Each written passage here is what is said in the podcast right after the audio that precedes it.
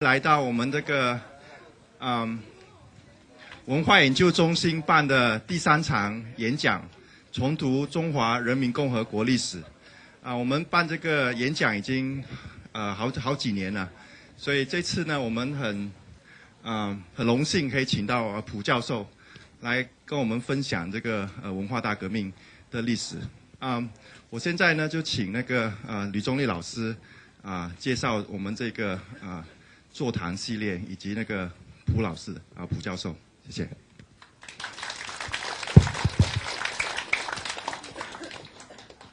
呃，大家已经看了这个海报，我们知道卜教授是来自中央中共中央党史研究室，他在那里工作了很长时间。那卜教授自己在文革期间是清华附中的学生，呃，后来在东北当了兵，又回到北京上的大学历史系。那么到呃八二八二年的时候。去了当时党史研究室的前身，就是叫中这个中共中央党史资料征集委员会。那么后来就一直工作到现在。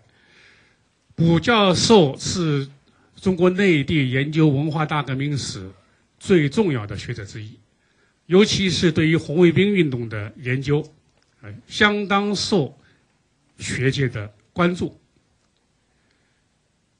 那么他出版的这个。著作不少，呃，包括中国共产党执政四十年，后来，呃，改成五十年。关于有关于红卫兵运动与文革前的学校教育，清华附中红卫兵运成立的始末，关于文革当中北京的天派与地派等等。那么，其实卜教授的研究成果远多于此，他心里面的。呃，掌握这个他脑子里面掌握东西远多于此。那么，因为种种原因，大家知道，在这做这方面的研究，公开发表的机会啊，并不是很多。但卜教授向来是以呃掌握大量的史料、档案材料，非常严谨的研究著称。我自己是研究古代史，所以常常觉得对于研究当代史的同行非常羡慕。因为我们研究古代史和离我们的研究对象太远太远，就好像我们看从在地球上用肉眼看月亮，啊，看到的是一片光辉。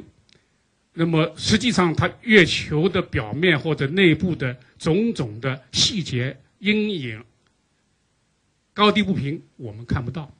那么做当代史的同行们，他们不但可以观察入微。甚至有时候他们自己就是历史的一部分。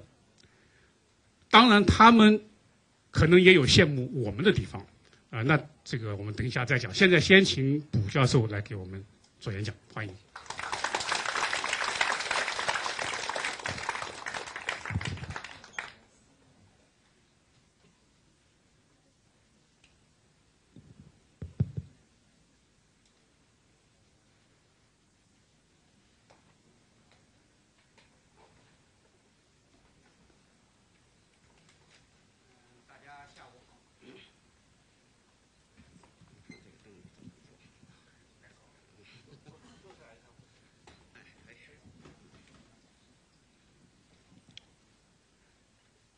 首先感谢这个香港科技大学文化研究中心，还有陈允中先生，嗯，向我发出邀请，给我这样一个机会，到这里来跟大家讲一讲中国文化大革命中的红卫兵运动。嗯，我希望呢能起一个抛砖引玉的作用，讲的不对的地方呢，请在座的。嗯，专家学者、老师、同学们批评指正。嗯，首先讲一下关于为什么要研究红卫兵运动。我们为什么要研究红卫兵运动？红卫兵运动跟我们今天的社会有些什么关系？大家知道，中国文化大革命 这个开结束啊，已经有三十多年了。文化大革命中的这个红卫兵运动。早已成为这个过眼烟云。当年十几岁、二十几岁的红卫兵，现在都已经接近或超过退休的年龄了。去年八月十八号，是毛泽东第一次在天安门城楼接见红卫兵的四十周年纪念日。那一天，在天安门城楼上，人们可以看到一些头发花白的中老年人。他们胳膊上戴着红袖章，手里拿着当年与毛泽东、林彪、周恩来合影的照片，在一起拍照留念。可见，悠悠岁月也难以抹去人们对红卫兵这一段人生经历的记忆。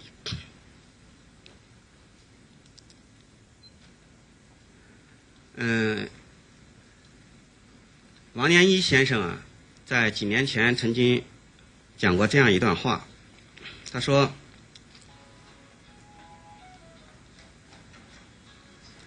文化大革命才过去了近三十年，许多大学生以不知道牛棚为何物，以为是养牛的棚子。在座的不知道是不是也会有这样的现象？文化大革命中有很多这个专用的词，很多。”以后的人们都不知道是什么意思。牛棚啊，是关押牛鬼蛇神的地方，叫牛棚。许多解放军战士不知道林彪是何人，不是他们得了健忘症，环境使然。我们一些人常常讥笑某国忘记了二战历史的。忘记了二战历史而推崇德国，殊不知我们自己也忘却了文革的血泪史，或者对历史上的丑恶不敢正正视。我们中华民族为文革付出了太多太多，应该从自身的错误中学习，历史的教训不可忘记，要努力铲除可能滋生文革的条件。我认为他说的是很对的。这个唐朝大诗人杜牧在总结秦朝数亡的历史时说：“秦人不暇自哀，而后人哀之；后人哀之而不见之，亦使后人而复哀后人也。”就是如果我们不能够正视历史，不从不吸取文化大革命的。惨痛教训，我们也可能面临重蹈覆辙的危险，历史的悲剧也有可能重新上演。红卫兵运动啊，是文化大革命的一个重要组成部分。要研究文化大革命，就不能不了解红卫兵运动。文化大革命运动为什么能够迅速的发动起来？文化大革命的浪潮为什么能够在比较短的时间内就席卷了全国？红卫兵运动呢，在其中起了很大的作用。红卫兵运动是毛泽东支持和鼓励下开展起来的。毛泽东出于政治斗争的需要，他需要这样一种力量，就是在他的号令下冲垮现存的秩序。造成一种天下大乱的局面，以达到他所谓“天下大乱，达到天下大治”这样一种理想。以红卫兵为主体的破四旧、大串联，这些都极大的震动了当时的社会，迅速的把毛泽东关于开展文化大革命的思想传播到全国的每一个角落。这样就大大加速了文化大革命的进程，也大大加剧了全国大动乱的局面。参与红卫兵运动的人数很多，据统计，一九六六年全国在校大学生大概是五十三点四万人，在校中学生是一千二百五十万人。当时大中学校学生合计啊，在一千三百万人以上。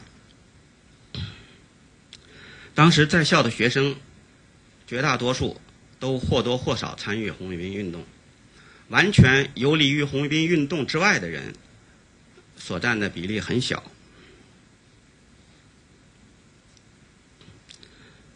当年投入红卫兵运动的这一代人，这一千多万人，现在早已成为现今社会的中坚力量，在政治、经济、军事各方面、各级别的重要领导岗位上，到处都有他们的身影。所以说，红卫兵运动这个题目是。和当代社会中一个相当大的群体有关系的题目，对红卫兵运动的反思和研究，也有助于我们加深我们对这一群体的了解和认识。现在的年轻人可能对四十多年以前开展的文化大革命运动感到非常陌生，嗯，非常不了解。我看到网上啊有人发帖子说。希望再来一次文化大革命，好好的整一整这个贪官污吏。嗯，也有人写书著书立说，称就是文化大革命的宗旨和目的，就是为了防治共产党腐败。这种观点呢，不符合事实。领导和发动和领导文化大革命的毛泽东本人，从来也没这样说过。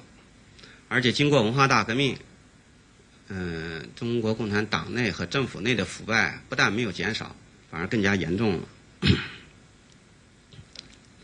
互联网是个好东西，很多东西在它上面可以很快、很迅速的传播，但也有很多虚假的信息。我看到一篇网络文章啊，嗯，绘声绘色讲给毛主席戴上袖章的红卫兵宋彬彬。如何在文革中亲手打死了八个人？据我所知，这是一个编造出来的虚假的故事。关于红卫兵这代人，对洪玉斌的评价呢，众说不一。嗯，有说好的，也有说坏的。最极端的说法呢，是说洪玉斌就是一群杀人不眨眼的法西斯。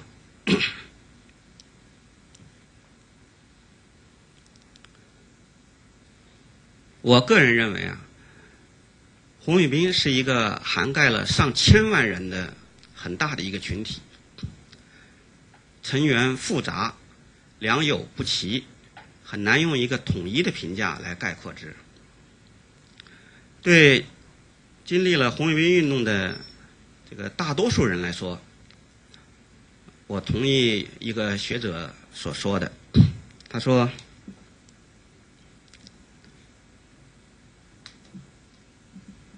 他们不是英雄，也不是恶魔，他们只不过是在一定环境、思潮推动下一跃而上了历史舞台的普通人。”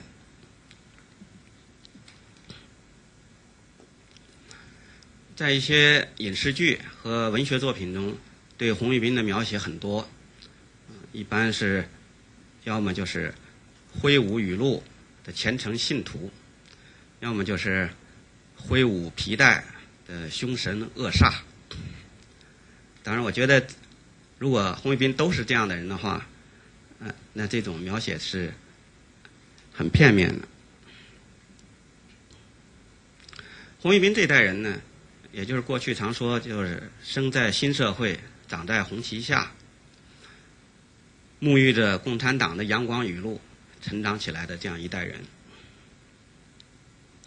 这一代人呢，从小就受革命传统的熏陶，受革命理想主义的教育。大多数人呢，嗯，热爱共产党，热爱社会主义，热爱革命领袖。嗯，很多人从小就树立为共产主义事业奋斗终身的信念。大家觉得可能有点可笑，但实际上你想想，当时的全国的中学生、大学生，以至小学生，少先队员每天呼喊的口号都是准备着为共产主义事业奋斗终身。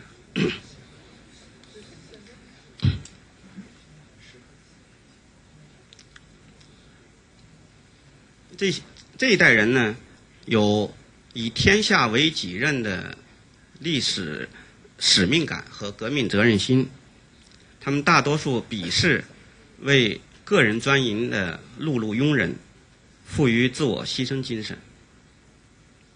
那另一方面呢，就是文革前相对封闭的社会环境和学校教育中的种种弊端，也给这一代人的成长带来了一些致命的弱点。由于环境的封闭和教育的片面，使他们很难了解现代社会和人类优秀文化成果的全貌，容易以偏概全。他们往往把他们能接触到的东西当成最好的东西。当时有一个典型的说法，就是生活在毛泽东时代的中国是最幸福的。我们不要忘记，世界上还有三分之二的人生活在水深火热之中。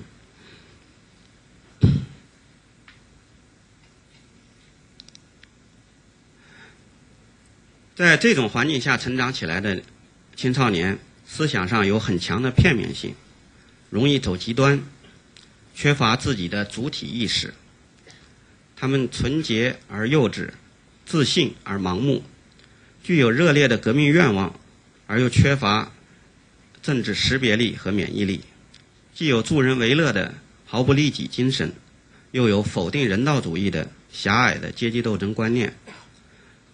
这代人身上带有明显的盲从的特点。红卫兵运动还是当时以阶级斗争为纲这种左倾方针的产物。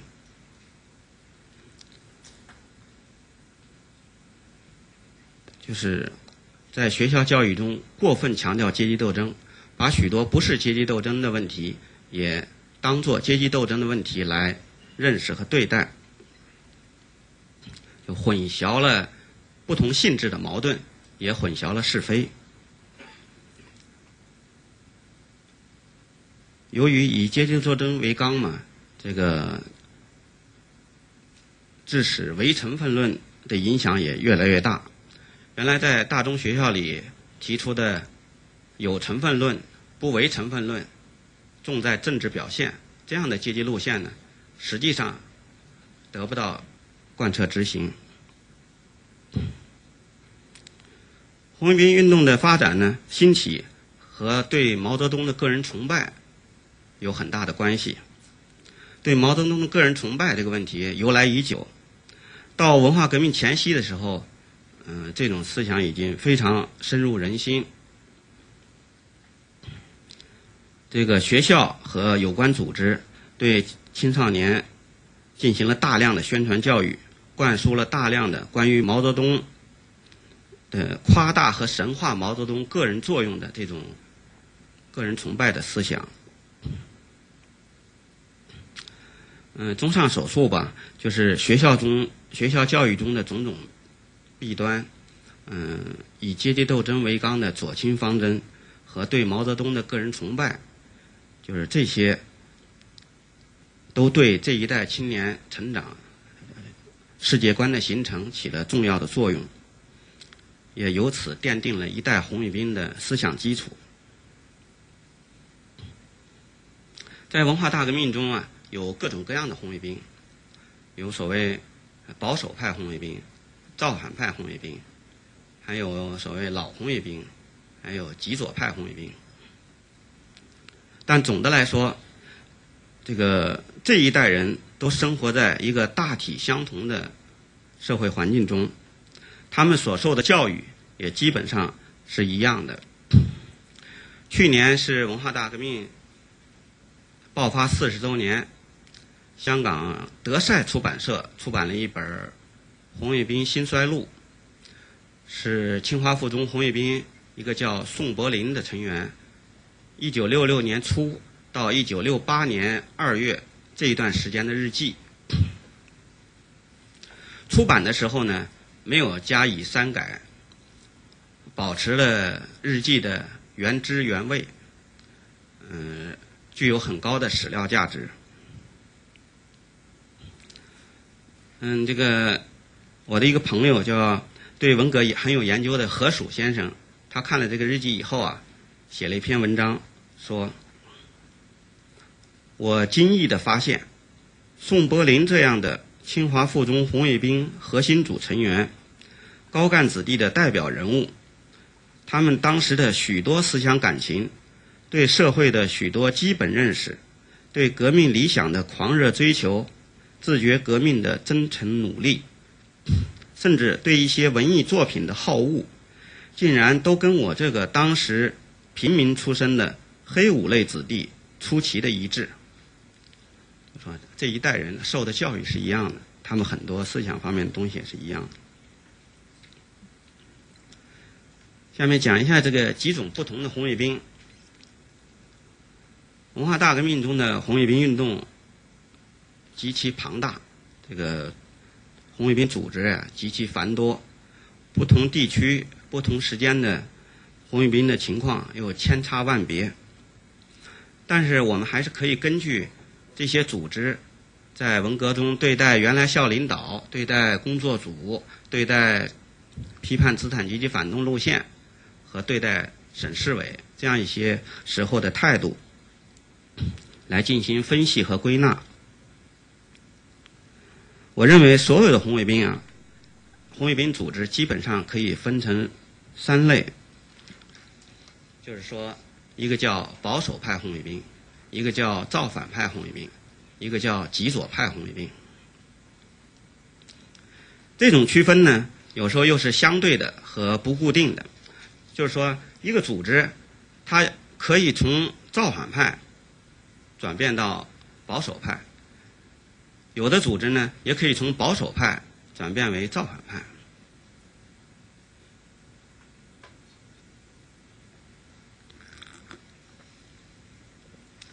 关于保守派红卫兵，保守派红卫兵的特点呢，就是在思想上和行动上比较保守，比较听各级党政领导的话。在文革初期呢，他们拥护原来学校的领导，反对批评和批判校党委或学校党支部的负责人，认为反对学校领导就是反党。在工作组时期呢。他们认为工作组是代表党的领导，反对工作组，那也就是反党。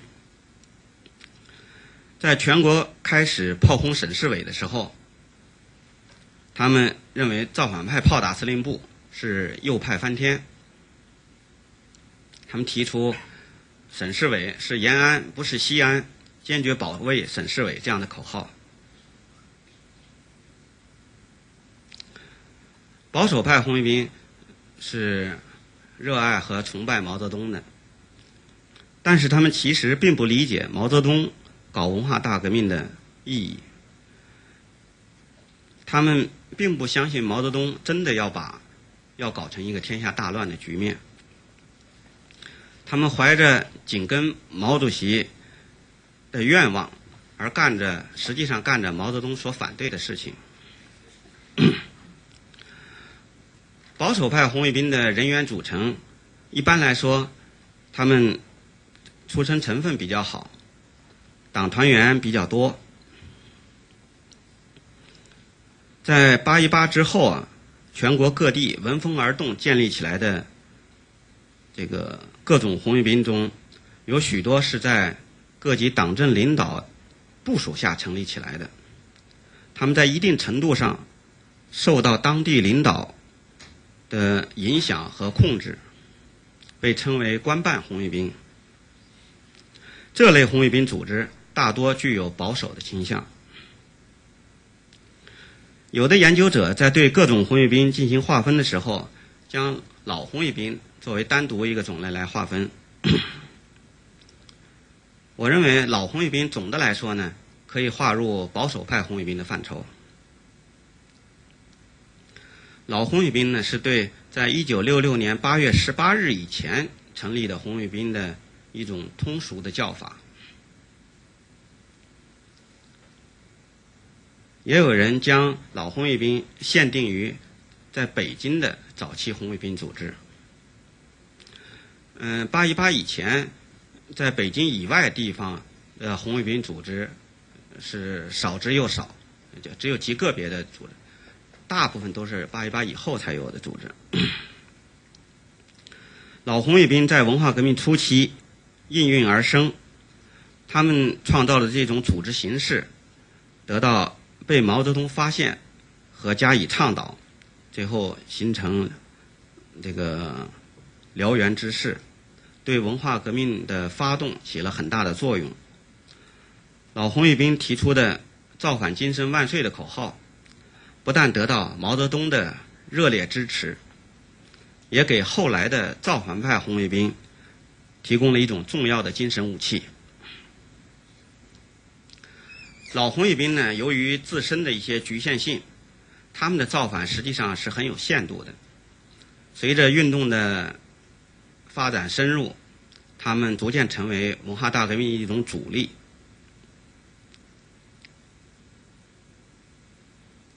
他们的命运和下场也和。大部分保守派红卫兵一样，最后被文革的领导者所抛弃。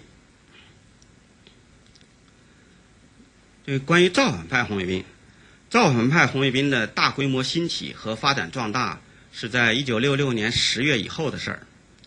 造反派红卫兵是随着批判资产阶级反动路线的口号登上历史舞台的。造反派造反派红卫兵的人员组成比保守派红卫兵相对复杂一些，许多被保守派红卫兵所排斥的学生也进入了造反派红卫兵的行列。在造反派红卫兵里，有不少人在运动初期被工作组和党委打成过反革命，嗯，比如像北京清华大学的蒯大富。像西安交通大学的李世英这些人，一九六六年十月五号，毛泽东批准发布中央军委紧急指示，要求给所有这些被打成反革命的群众平反。这种大规模的平反呢，对造反派红卫兵的兴起和这个发展壮大起了很大的作用。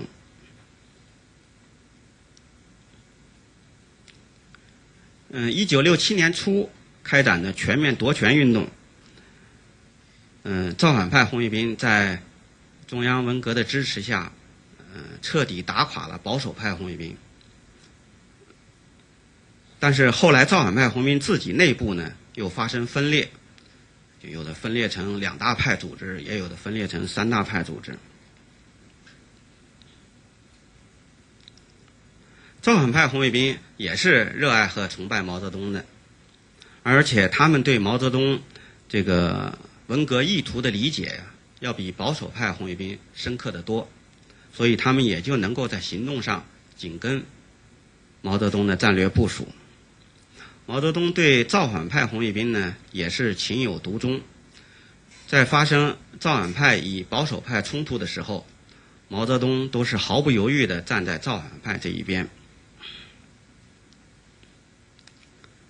下面是极左派红卫兵。极左派红卫兵呢，一般是从造反派红卫兵中最激进的一些人当中衍生出来的。他们人数不多，但影响相当大。极左派红卫兵的典型呢，一个是北京的首都五幺六兵团，一个是湖南的省五连。首都五幺六兵团是由北京。钢铁学院、北京外国语学院等一些大专院校的学生和少数的中学生组成的这么一个组织。他们这个组织活动的时间呢，是一九六七年的六月到八月。他们活动的形式一般是在夜夜深人静的时候，跑到交通要道或者呃那个市中心的一些地方张贴。反对和批判周恩来的大字报和大标语，他们认为周恩来是反革命两面派，是二月逆流的总代表。首都五幺六兵团活动时间不长就被镇压了，这个组织的大多数人都被逮捕入狱。还有一个是湖南省无联，它的全称一般人认为是湖南省无产阶级革命派大联合委员会。最近我看到湖南的有一个陈义南先生写文章说啊，湖南省无联的名这个组织名称全称呢，应该是湖南省会无产阶级革命派大联合委员会，意思是说这个组织是长沙的群众组织，它不是全湖南省各地搞的组织。我觉得他说的很有道理。湖南省无联呢，是由十几个组长沙的十几个组织联合成的一个比较松散的一个组织。这个组织是一九六七年十月成立的，时间也不长，大概是两三个月就覆灭了。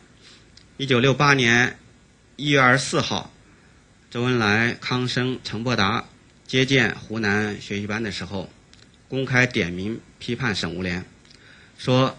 湖南省无联是一个反革命组织，是一个反革命的大杂烩。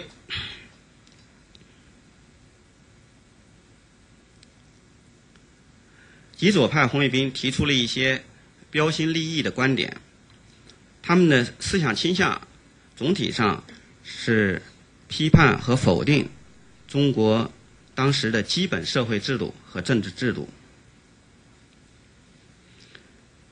极左派红卫兵的观点，这些东西一出现，就立即受到这个中央的批判，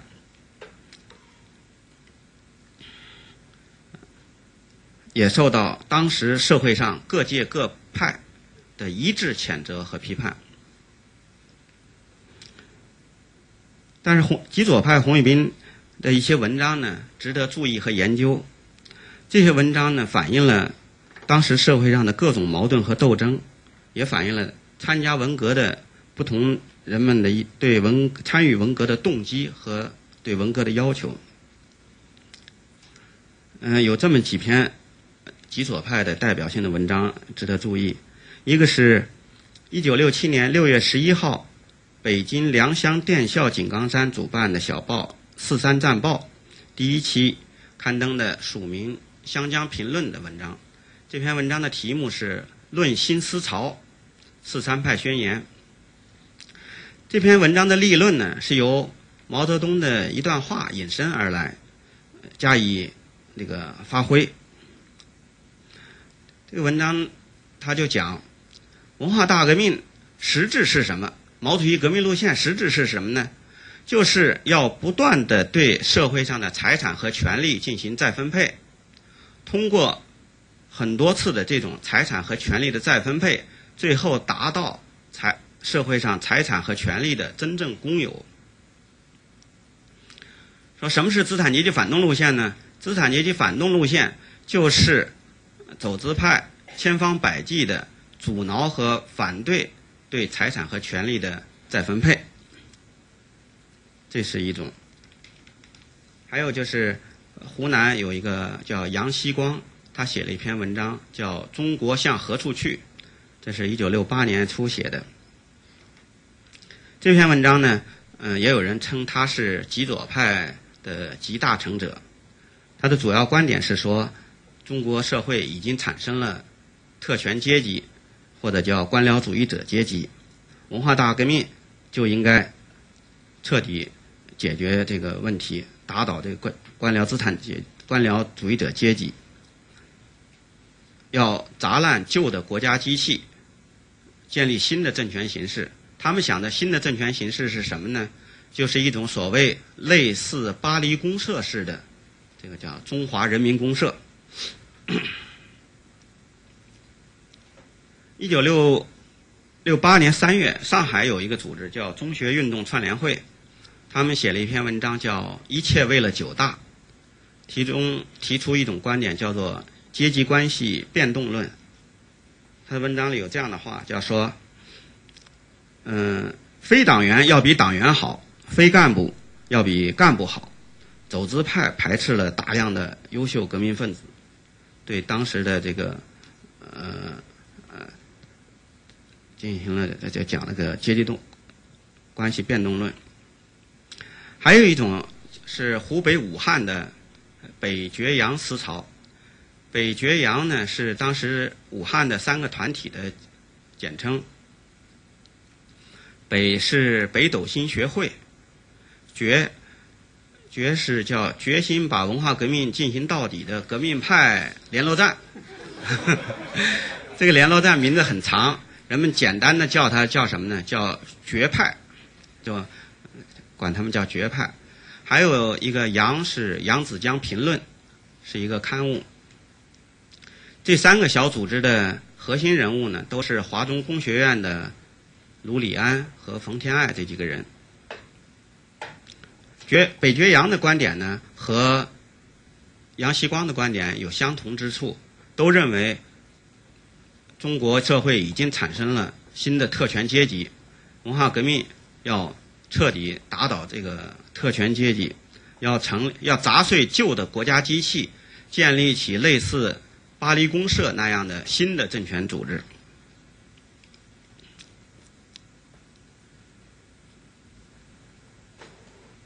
下面讲红卫兵运动的几个阶段。对红卫兵运动有各种不同的阶段划分方法。嗯，我个人认为可以划分成八个阶段。第一个阶段呢，是从一九六六年五月到八月一号。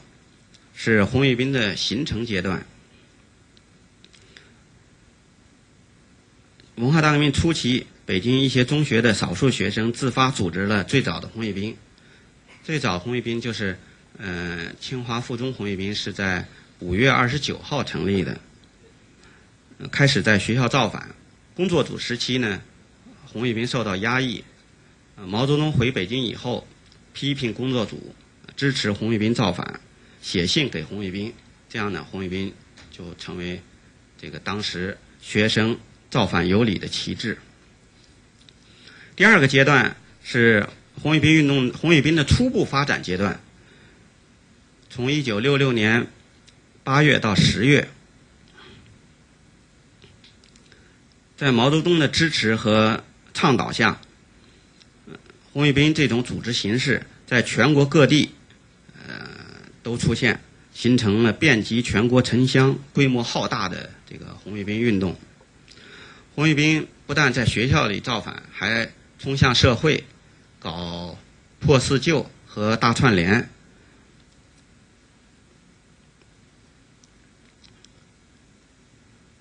就是造成了加剧了社会动乱的局面。第三个阶段呢是大发展阶段。第二个阶段是初步发展阶段，第三个阶段是大发展阶段。从一九六六年十月到一九六六年年底，从《红旗》杂志提出批判资产阶级反动路线的口号以后，红卫兵运动开始转向重点炮轰各级党政领导机构，批斗各级领导干部，踢开党委闹革命。在这一阶段呢。保守派红卫兵逐渐衰弱和瓦解，造反派红卫兵开始成为运动的主力。红卫兵运动在深度和广度上都得到了很大的发展。第四个阶段，从一九六七年初到三月底，这个阶段是参与夺权和形成分裂的阶段。在中央号召和上海一月风暴的影响下，红卫兵广泛参与了全国各地的夺权运动。在这一阶段呢，红卫兵自身也发生分裂，形成了各地都出现了两大派或者三大派组织。第五个阶段是高潮阶段，从一九六七年的四月到九月。在这一阶段，红卫兵运动的主要内容是搞大批判，嗯，纠叛徒，搞这些活动。在极左思想思潮这个影响下，嗯，矛头直接对准刘少奇、邓小平的这个大批判不断升级，嗯，各地都发生了冲击军队的现象。红卫兵运动内部的派性也得到很大发展，各地都出现大规模武斗事件。在北京呢，出现了火烧英国代办处和揪留火线、围困中南海这样的严重事件。第六个阶段是间歇阶段，一九六七年十月到一九六八年三月，这一阶段是红卫兵运动的低潮，就是发表毛泽东视察三大区的指示以后啊，就是搞复课闹革命。这毛泽东那个指示里提到，这个现在是小将们开始犯错误的时候，于是就在全国各地啊办学习班，搞所谓斗私批修，实际上是要对红卫兵进行整风和教育，搞复课闹革命。这一阶段是红卫兵运动的一个低谷。第七个阶段是盛极而衰的阶段。从一九六八年三月到八月，一九六八年三月以后呢，就是发生了杨玉富事件。这个中央出于反击右右倾翻案风的需要，又重新提出这个所谓对派性要进行阶级分析这样的口号，致使这个派性斗争呢重新又。厉害起来，在这一阶段呢，呃，很多造反派组织之间武斗很厉害，出现了大规模武斗事件。像清华大学是在校园武斗打了一百天，死了，呃，实际上不到一百，一般是叫百日大武斗。我算了一下，大概是九十六天，从四月二十三号到七月二十七号。清华武斗大概打死了十九个人。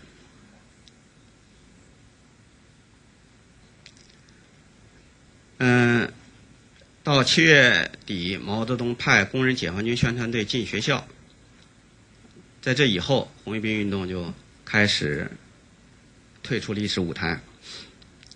第八个阶段叫红卫兵运动的终结，从一九六八年八月到一九七八年十月。这个虽然时间很长，但是没什么内容。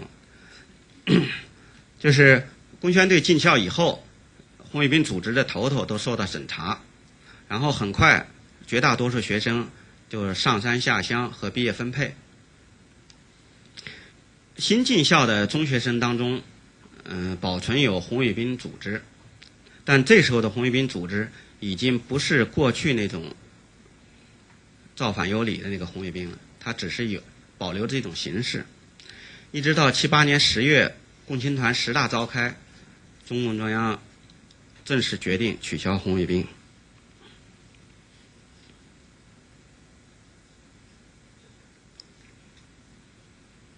各地情况差异很大，各地红卫兵运动呢阶段性也不尽相同。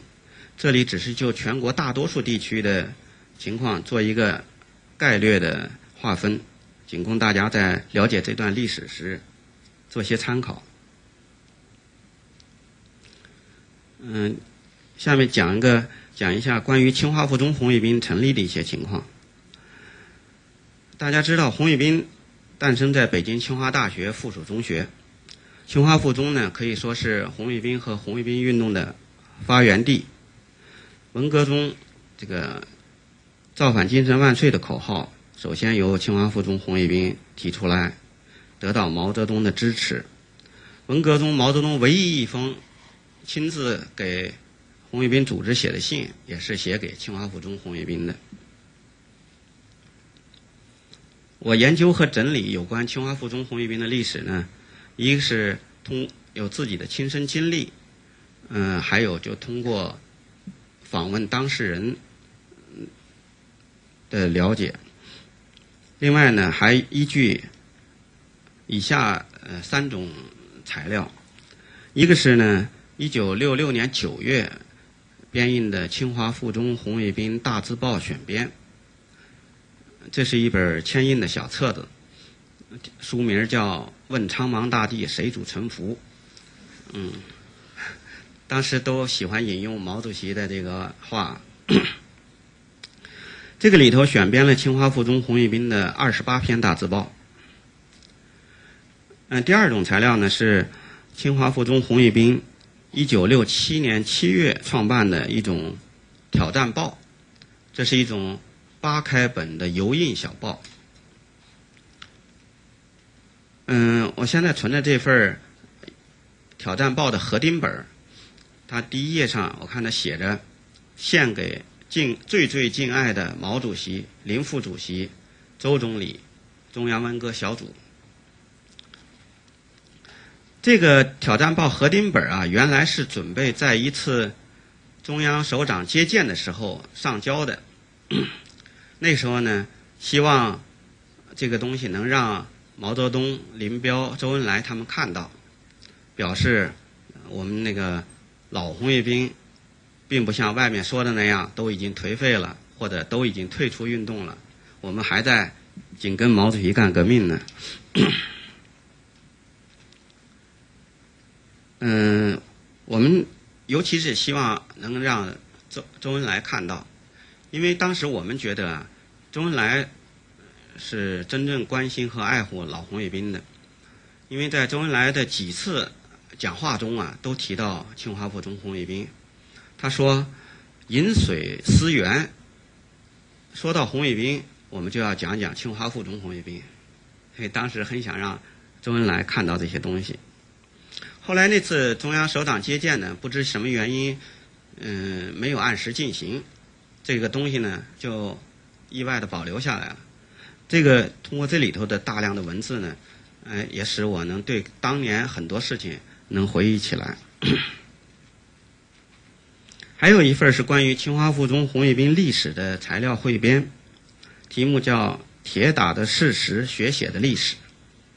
这份材料是一九六八年由我们学校几个红卫兵成员编印的。这份材料中收录了清华附中成立红卫兵前后。的一些重要资料，例如，在一九六六年五月下旬和六月上旬，红卫兵成员向中共中央、毛泽东反映清华附中存在问题的几封信件；还有一九六六年六月八日工作组进校以后，这个写的关于学校文化革命情况的简报。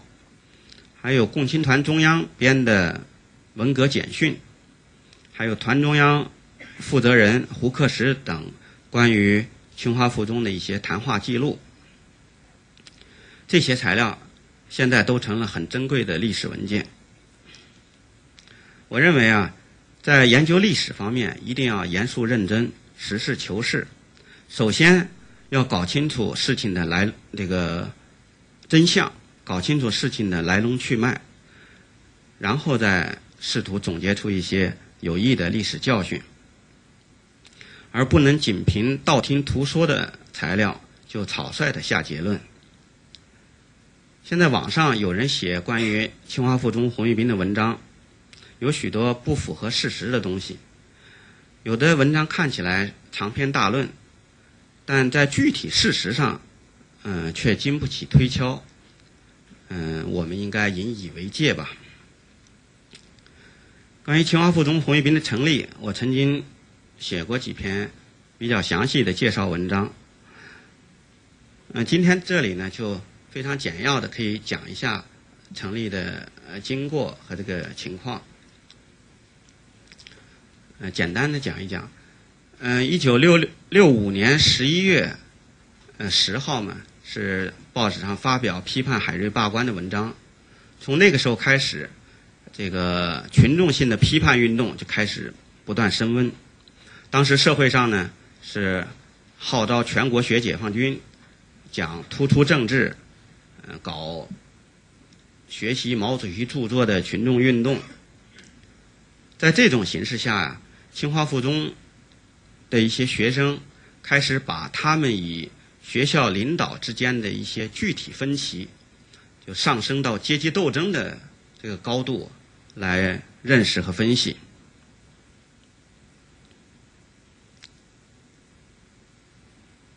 这些学生呢，开始主要是清华附中有几个预科班，嗯、预科班的学生，也有一些这个其他班级的学生同情和支持他们的观点。嗯，一九六六年五月十日，呃，附中的校长做在全校大会上做关于文化大革命的动员报告。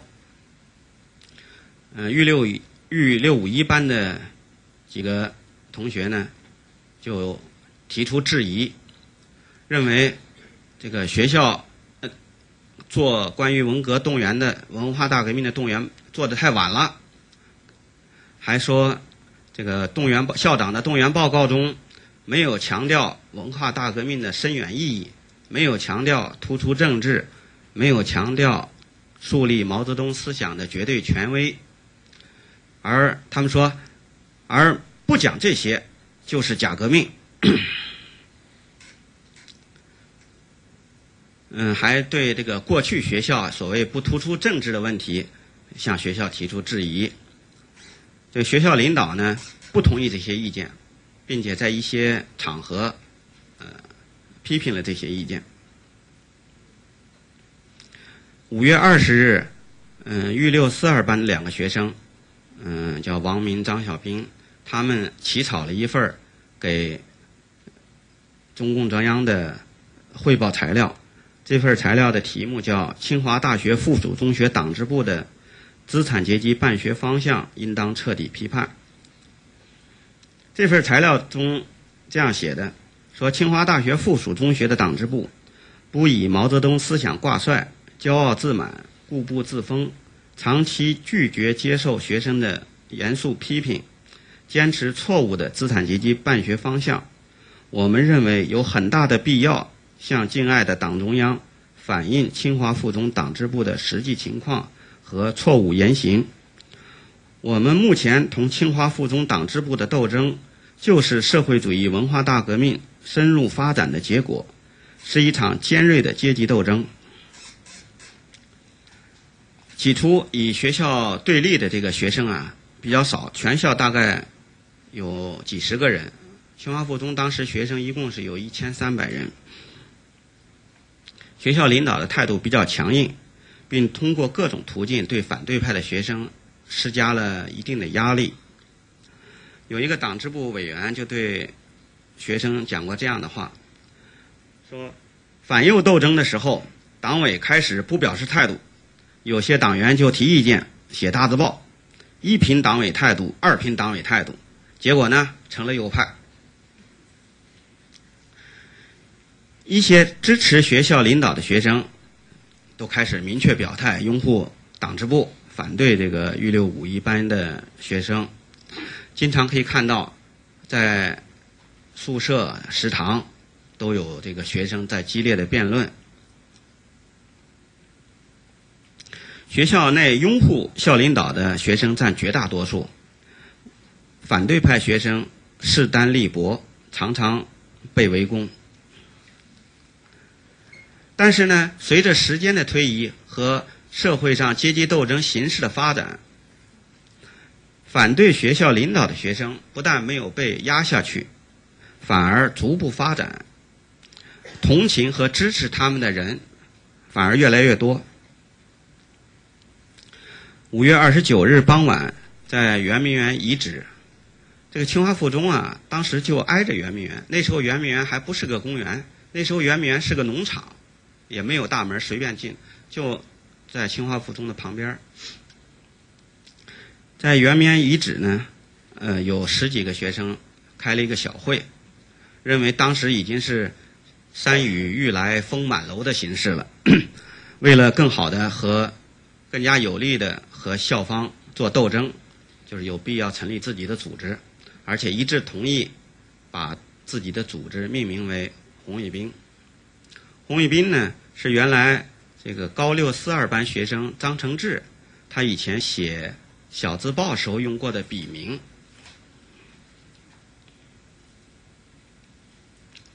这样呢，就一个新的。学生的自发的组织形式呢，就从这个时候开始了。成立以后，五月三十一号，清华附中红卫兵的几个成员联名写信给党中央和毛主毛泽东，反映清华附中存在的问题。这封信现在还留着。这封信上写写说，我们是清华附中的学生，我校党支部共有党员二十四人，预备党员五人，其中大部分是知识分子出身，工农出身占的比例很小。这个党支部长期以来没有认真的学习毛主席著作，拒绝把毛主席的书当做一切工作的最高指示，很少阶级斗争观点，基本上没有执行无产阶级办学方针，没有突出无产阶级政治，没有贯彻党的阶级路线。另外，还有几个高中二年级的学生也给中央写信。这个信里是这样说的：“说我们是清华附中高二的同学，是革命的后代。我们在清华附中生活了几年，觉得我校实行了一整套系统的资产阶级教育方针路线。我们彻底看清了我校几年来一直贯穿着一条资产阶级修正主义的黑线。因情况紧急。”西中央急速派工作组来。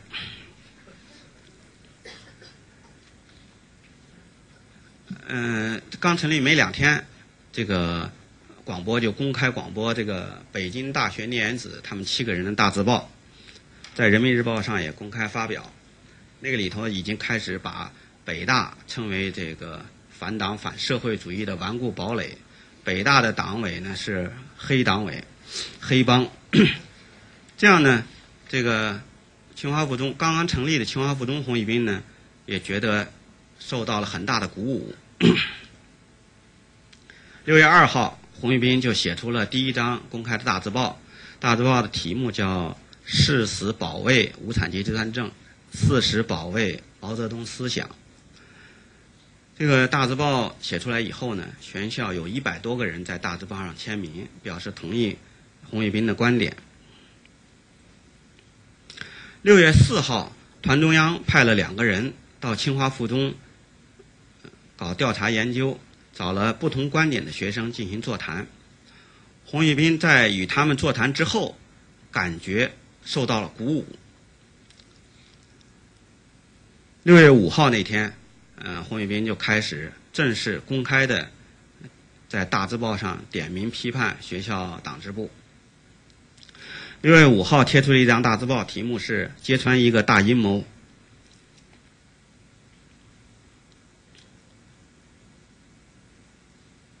这个红卫兵大字报引起全校的关注，也招来了很多反对和批判的大字报。清华附中绝大多数学生当时是相信党支部的，对处于反对派地位的红卫兵呢，程度不同的都持批判态度。从六月一号以后啊，北京大中学校就处在一种极度兴奋和忙乱的状态中，大中学生都开始走出学校，各学校之间的串联呢就越来越频繁。清华附中红卫兵这时候呢，一方面积极向党中央、华北局、新市委写信反映情况，另一方面呢，也向周围各有关的中学。进行串联，寻求支持。六月八号这一天，海淀区的人大附中、北大附中、北航附中、地质附中，还有城区的四中、六中、八中、十三中、二十六中等学校吧，一共来了三百多人，到相约到清华附中声援红卫兵。这个。这些学校的红卫兵为了表示对清华附中红卫兵的支持，都这个在大字报的署名上都署上自己学校的名字，叫某某学校红卫兵、某某学校红卫兵。这样呢，红卫兵这个名字很快就在北京中学里传开了。六月八号晚上，团中央派的工作组就进驻清华附中。六月九号，工作组在学校召开全校师生大会。旗帜鲜明地表示坚决支持红卫兵。称红卫兵是坚定的革命左派。他们严厉的要求这个学校领导人要坦白交代自己的问题。事后啊，我们经过调查知道啊，这个清华附中工作组之所以能够一进学校就明确表态支持红卫兵，是因为团中央领导人当时已经认定以蒋南翔为首的清华大学党委是烂掉了的单位。清那个团中央负责人胡克石在讲话中说过。清华大学的领导对文化大革命是采取对抗的态度。蒋南翔用他取得的领导权进行反对文化革命的活动。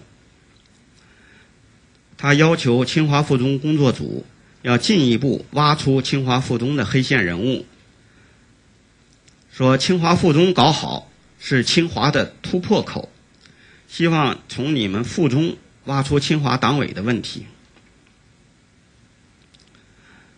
呃，六月十号，中央就正式把蒋南翔停职了。工作组进校以后，校内形势很快来了一个一百八十度的大转弯，绝大多数师生呢，很快都从那个拥护党支部、反对红卫兵，转变成拥护红卫兵、批判这个黑帮了。在工作组的主持下。嗯，六月十七日、十九日和二十日三天召开全校师生的声讨批判大会。在二十号的大会上，呃，工作组宣布将清华附中校长停职反省。红卫兵的队伍呢，也迅速得到壮大，在不到一个月的时间里，红卫兵从一百来个人发展到三百来个人。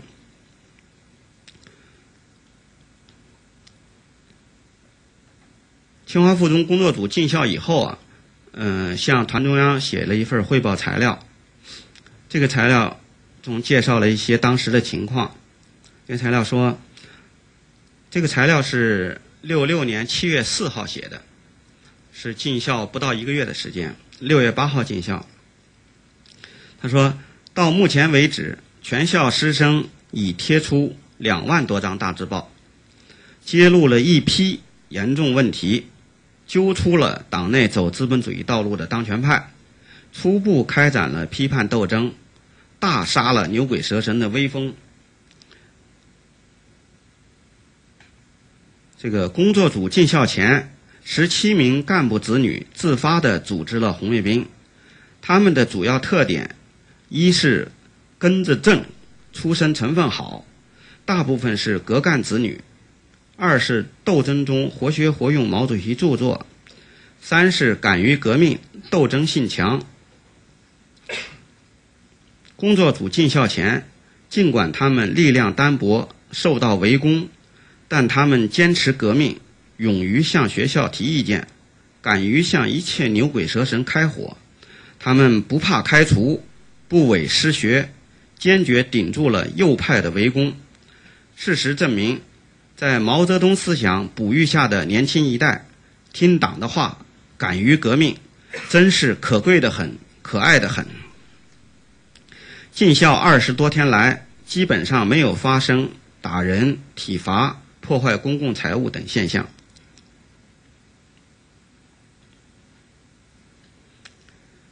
清华附中工作组呢，一进校是全力支持红卫兵，但是时间不长呢，就和红卫兵。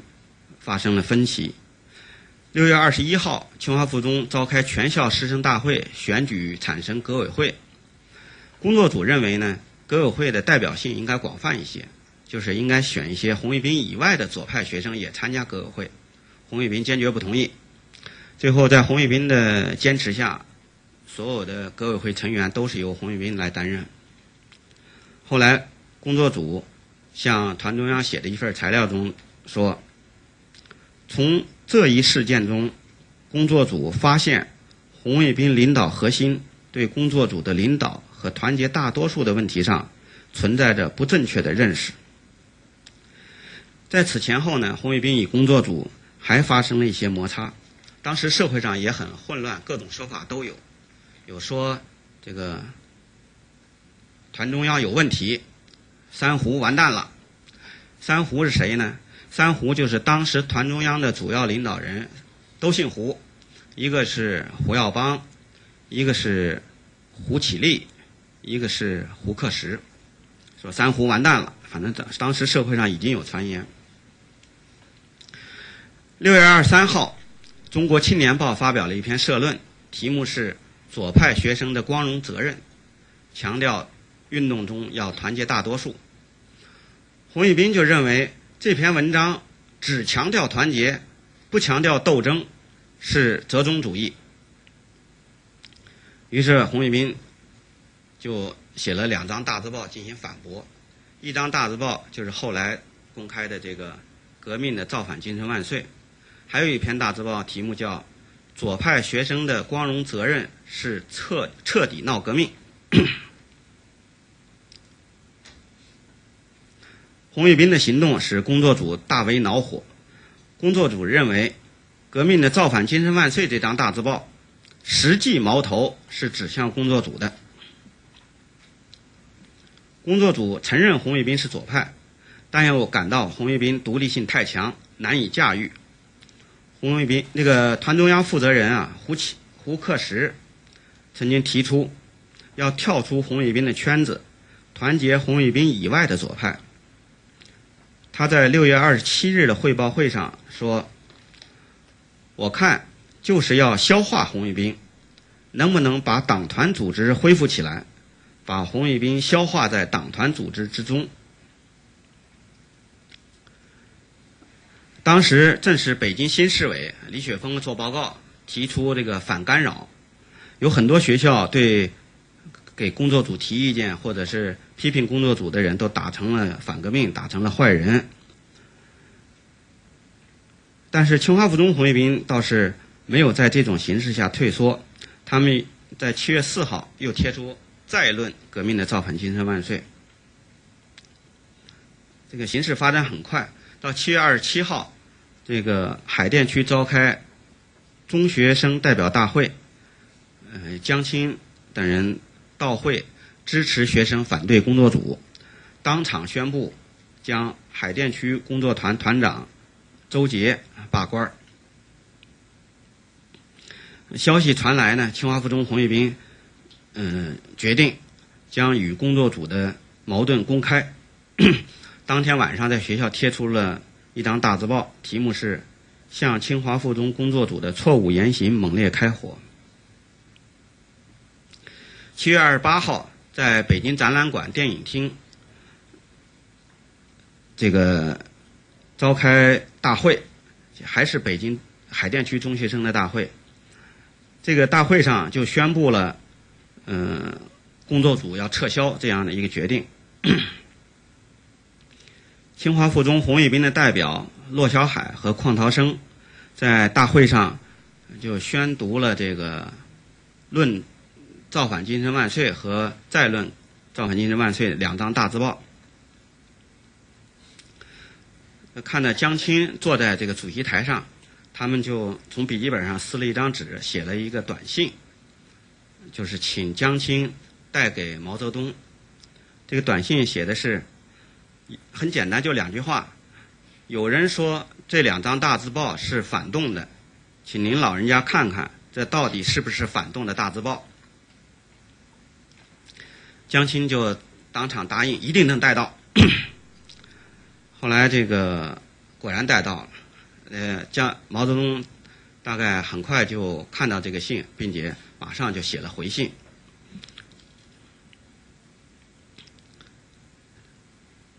嗯，咱们讲一个小时十分钟是吧？好，那时间差不多了，后面反正我就简单一点。就是呃，毛泽东这个回信呢，是八月三号，中央文革的副组长王任重把这个清华附中红卫兵的代表叫到钓鱼台，亲自给他看了这个已经印成中央文件的。啊，毛泽东给红卫兵的信。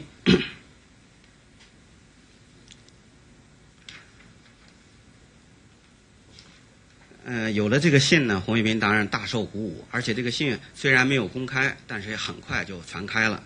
这个红卫兵组织越来越多，到八月十八号，呃，毛泽东开始接第一次接见红卫兵的时候，已经这个在北京成立的红卫兵组织已经成千上万，已经非常多了。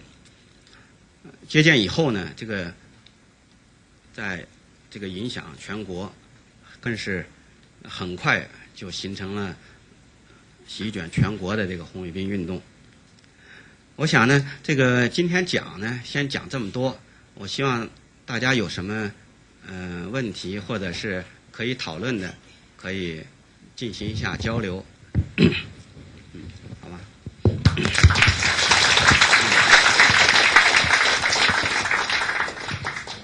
我有个好奇的问题想先问一下，那几位呃。清 华附中红卫兵的那个核心人物现在的情况怎么样？啊，嗯，清华附中红卫兵这几个人现在的情况很不相同。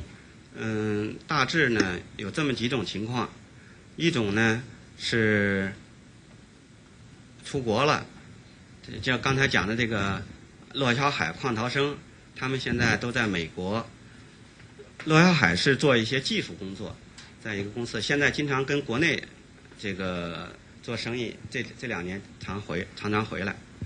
邝涛生呢，在美国当警察呢。美国警察，他那警察不是上街巡逻那种警，他是给警察局做一些有关的计算机软件这这一类的警察，他是给公安系统做。嗯，我哥哥也是当时这个核心人物之一，叫卜大华。他后来是做这个，呃，做过这个人大这个报刊复印资料的这个编辑，后来又下海做了几年这个生意，生意也做不做不好，后来就成了一个自由职业者。还有两个人呢，一个叫张小斌，一个叫王明。嗯，王明呢，后来是成为一个很优秀的。脑外科的专家，长期在日本工作，这两年也回来了。张小兵呢是在北京市科委办的公司当负责人，嗯，曾经是公司搞得很大，员外还什么的，但是现在因为年纪已经超过六十，现在已经退下来了。嗯，当时一般讲就是。这几个人，还有像宋柏林，宋柏林当时叫红卫兵的指导员，给设了一个职务，指导员。他后来也是在公司这个下海经商，据说嗯搞得还不错。嗯，还有几个人，就是写《无产阶级阶级路线万岁》的这个人，叫熊刚。现在在美国，具体做什么不太知道，大致就这么个情况。嗯，谢谢。呃，那边。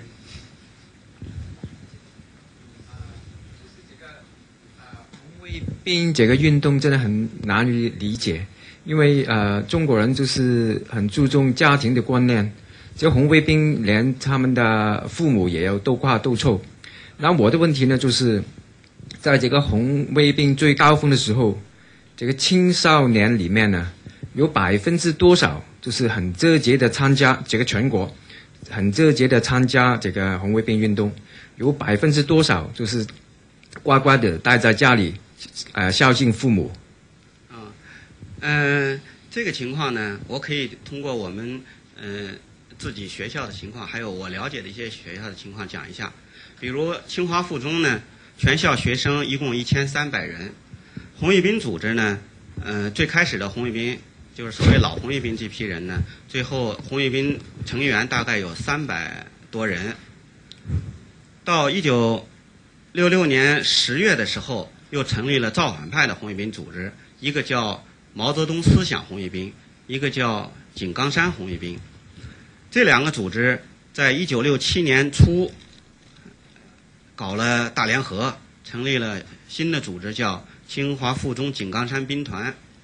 清华附中井冈山兵团号称他们的成员一共是八百多人。这样呢，清华附中红卫兵有三百多人，这个毛泽东思想红卫兵和井冈山红卫兵有八百多人，这两项相加就差不多有一千二百人。全校学生呢是一千三百人。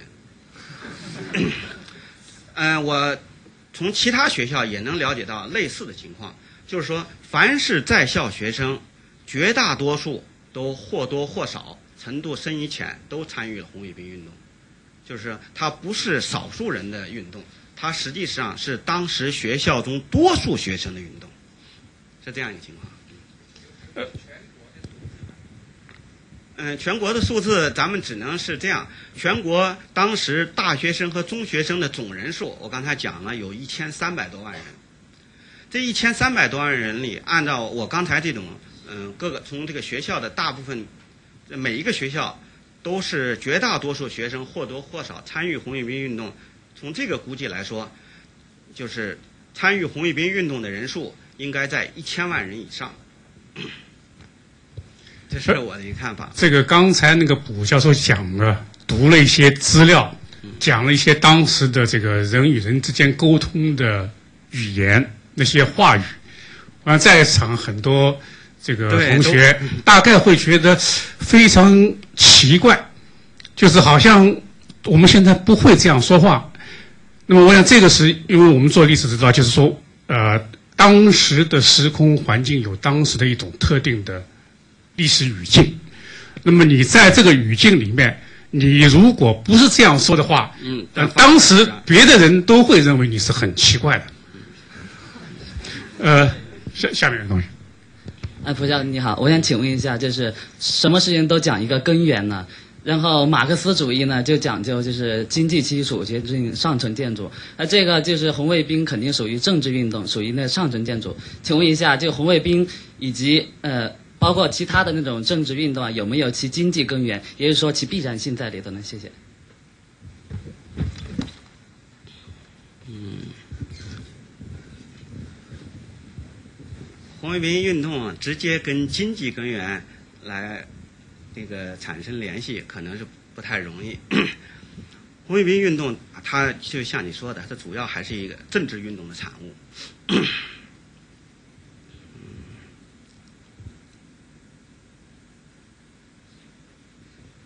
嗯，很难回答这个问题。和经济根源，呃，实际上是呃没有直接的联系。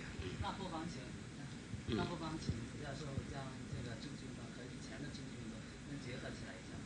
比如说以前的反右运动，是不是反右运动应该是有经济？文化大革命运动呢，确实也在很多地方跟反动反右运动也好，就是解放后搞的一系列运动，它有很多相同的地方，它。嗯，都是这种大规模的疾风暴雨式的，一种其中出现了很多非理性的东西，这些都是相同的地方。但是文化革命呢，又和反右运动有很大的不同。反右运动基本上是一个依靠各级党委、各级这个行政机构来有序进行的这么一个运动，而文化大革命运动呢，完全不是这样，它是抛开各级党的领导，直接。号召群众来从下而上的进行的运动，它在这个形式上有很大的不同，这也和这个毛泽东当时要搞运动的目的有关。毛泽东搞文化大革命的目的，实际上就是要彻底砸烂这个过去的这个秩序，重建一个新的秩序，是这样的。呃，我想这样，这个同一位同学好像不要呃问太多问题。我们问题是一致的。嗯。我问题是一致的。就是说呢，如果是光是以毛泽东个人的威望来推动这个这么浩大的一个运动，那是很难实现的。说，就是就是以前的皇帝也有有所为，有不能为的时候。嗯，对，你说这个问题很好。就是现在讲文化大革命是毛泽东亲自发动和领导的，毛泽东应该对文化大革命的错误负主要责任，这样也是对的。因为这个确实是毛泽东他在其中起主导的作用。嗯，有一点你可能不了解，就是毛泽东当时他的魅力和他的威望的高度，现在的人可能不太容易理解。但在当时来说，就是毛泽东讲的每一句话都可能被全国人民或者是全党都认为是最高指示，必须执行。当然，这个在文化大革命这个过程当中也有变化，就是刚开始这个六六年初的时候，毛泽东的很多话、很多东西都可以马上落实到行动上，马上变成巨大的这个有社会的反响。但是随着运动的进行下去，人们从这个运动中碰到了太多的问题，太多的不理解，以致后来呢，毛泽东的一些话也变得不是那么太灵了。比如说到六七年，毛泽东提出要复课闹革命，要这个大联合，很多时候学生也不听的这一套了。他这个也是变化，但是在文化革命初还是不一样。嗯嗯，好下下一位。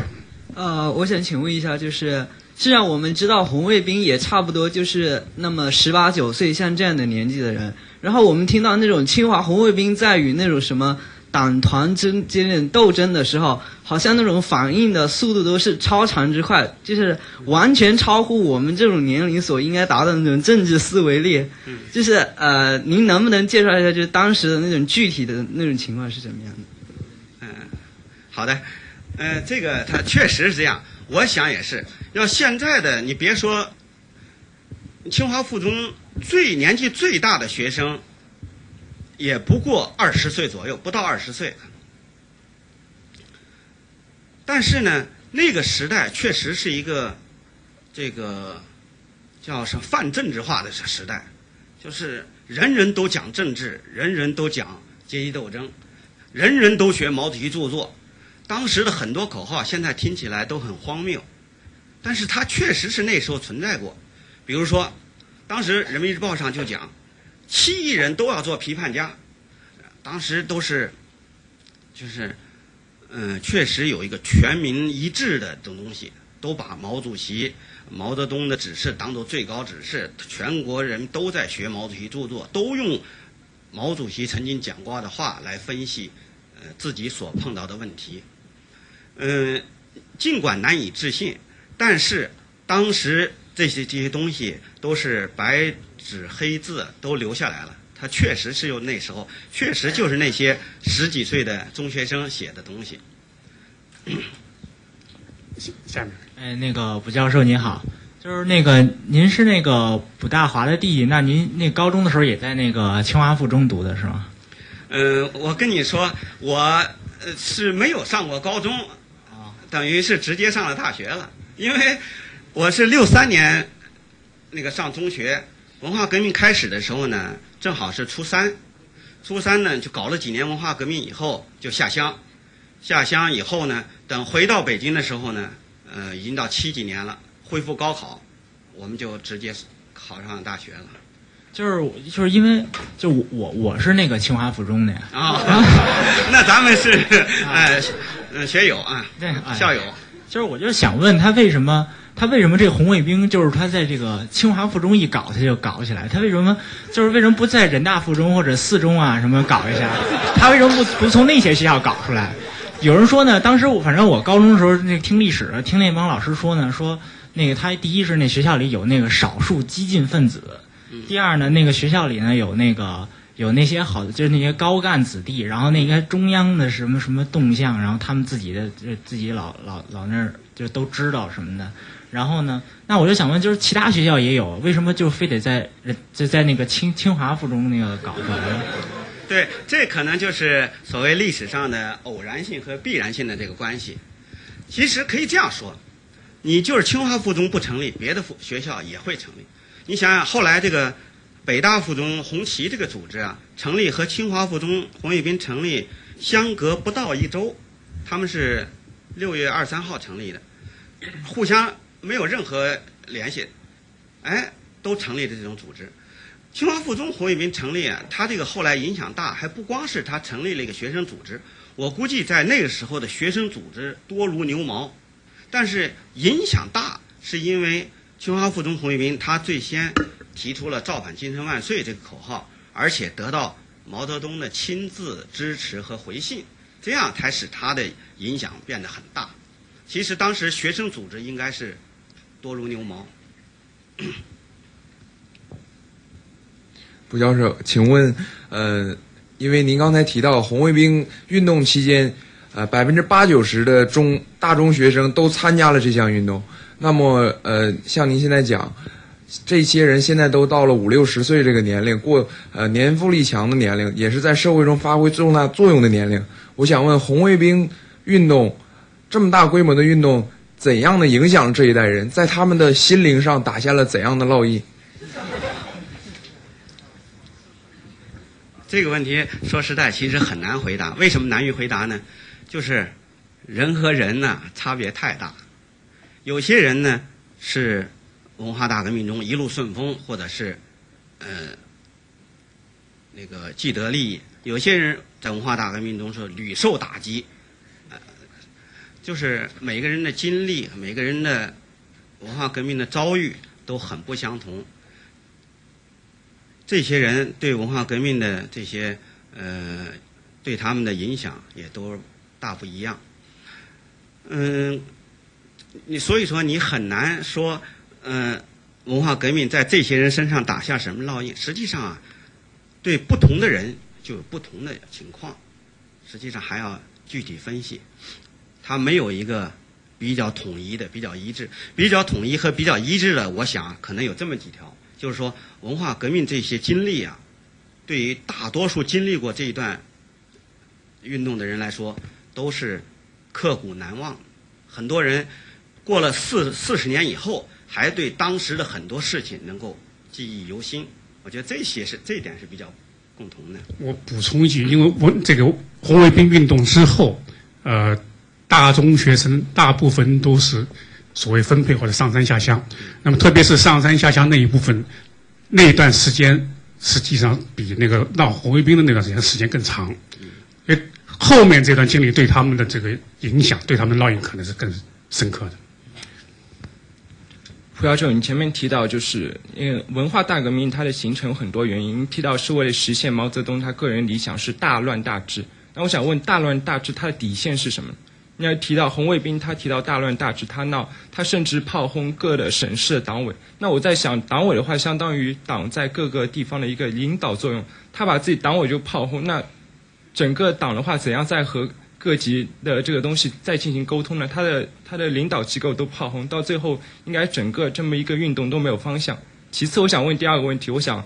那时候人基本上比我们差不多年龄，那他们动不动就是搞小组织，动不动就往中央写信，那是不是那个时候比我们现在更更加自由开放呢？嗯，第一个问题，嗯，第一个问题什么来着？嗯，呃，啊，对，大乱大治，这个所谓。天下大乱，达到天下大治，实际上是毛泽东这个特殊的人的一种空想。实际上根本不可能会有什么天下大乱，达到天下大治。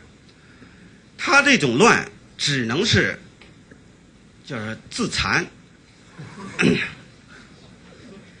毛泽东到晚年，我觉得他有很多思维，他很多东西。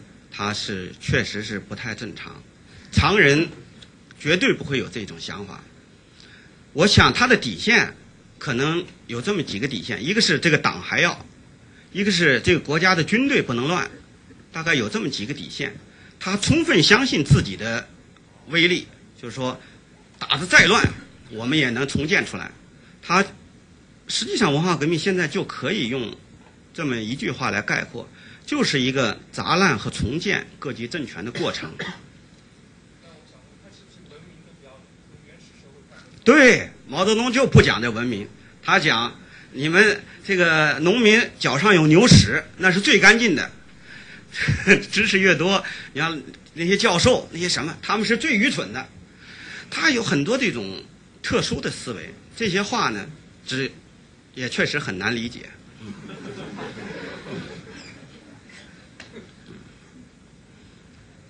个第二个问题再提。嗯，更自由一些是吧？嗯，总的来说，那个时候不比现在自由，因为那时候人们的思想啊更单纯、更简单化一。虽然好像它有这么多的激烈的语言，但是这些语言基本上都是从中央文件、从报纸社论都是从那儿下来，大家都讲同样的话。实际上，这种并不叫什么自由。实际上，大家还在一个模式里头，只有一种声音可以讲出来。你要真是反反对中央的精神，反对毛的什么东西，那你肯定出不来，你就没有自由。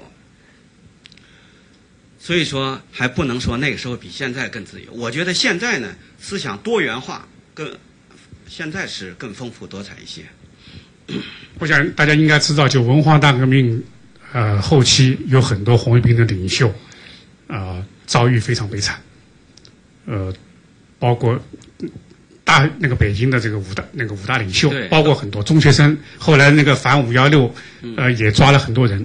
所以那个时候的这种，我们就是刚刚讲的这个，并不是我们今天讲所想的要的言论自由。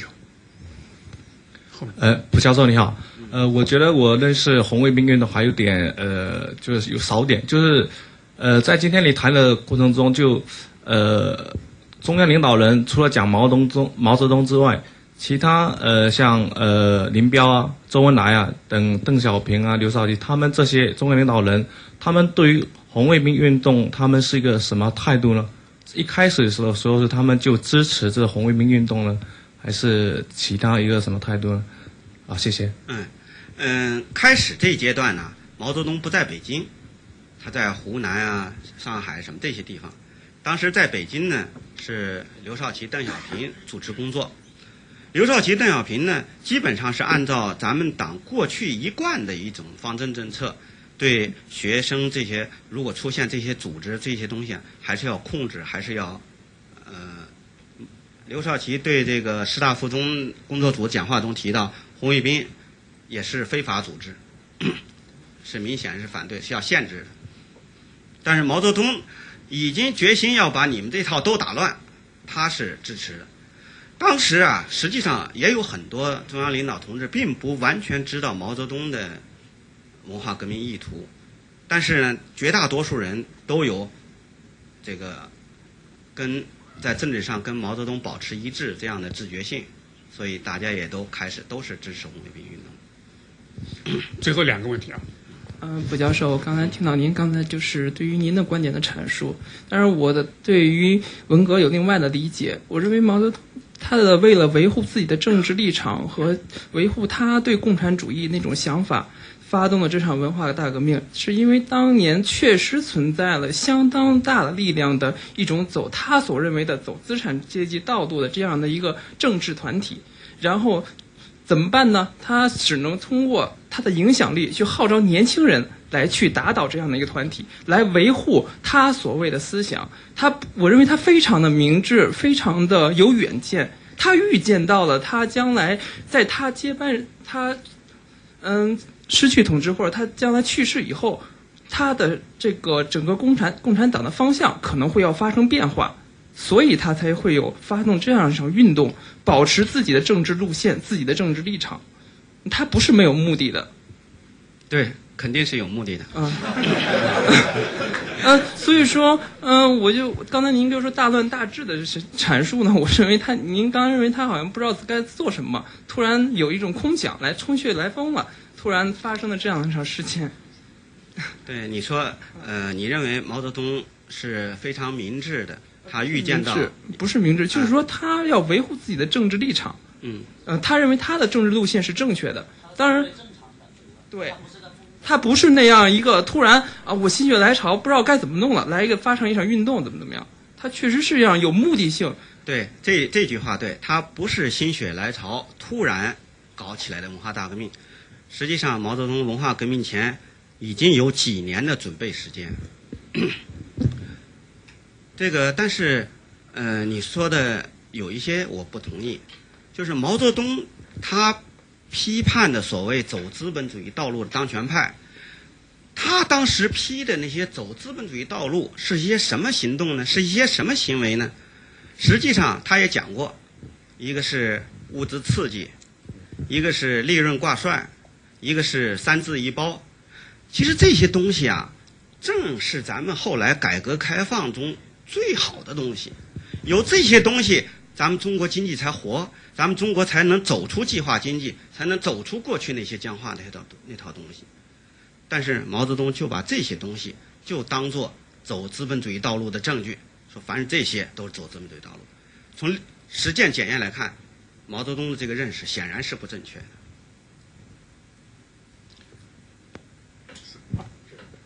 我想问一下，这个毛泽东有这样的思想，是不是因为他的有阶级局限性？因为他出生于，是不是他因为他是呃缺少某种教育？像如果是蒋介石或者是更高的领导人，呃或者或者是其他领导人的话，呃这个是因为是思想意识呃不同所导致的。和他的出身是不是有关？和毛泽东，他确实有自己的很大的局限性。毛泽东出身农民，而且从来没有出过国，嗯，他自己也经常称自己是土包子。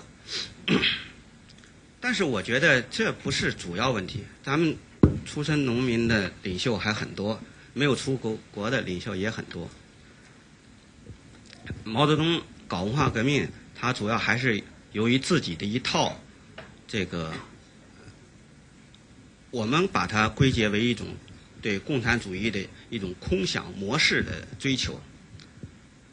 他在一九六六年五月七号给林彪的信中就描绘了这种空想社会的蓝图，就是要搞成这种这种呃又学工又学农又又批判资产阶级，就是搞成自给自足这这么一种呃公社的这么一种图景。他还是从他的这种理想出发搞的这套东西。呃因为时间关系，我们不能再呃接受更多的问题。呃，今天今天我也我不多讲，就是讲一句，就历史有很多种诠释，有很多面的真相，有很多不同的理解。那么这些都是正常的，欢迎大家继续可以思考下去。可以，我们重读反思，都是为了对人性、对民族、对文化有更深刻的理解。谢谢大家。星星期一是卜教授的第二讲，讲舞动。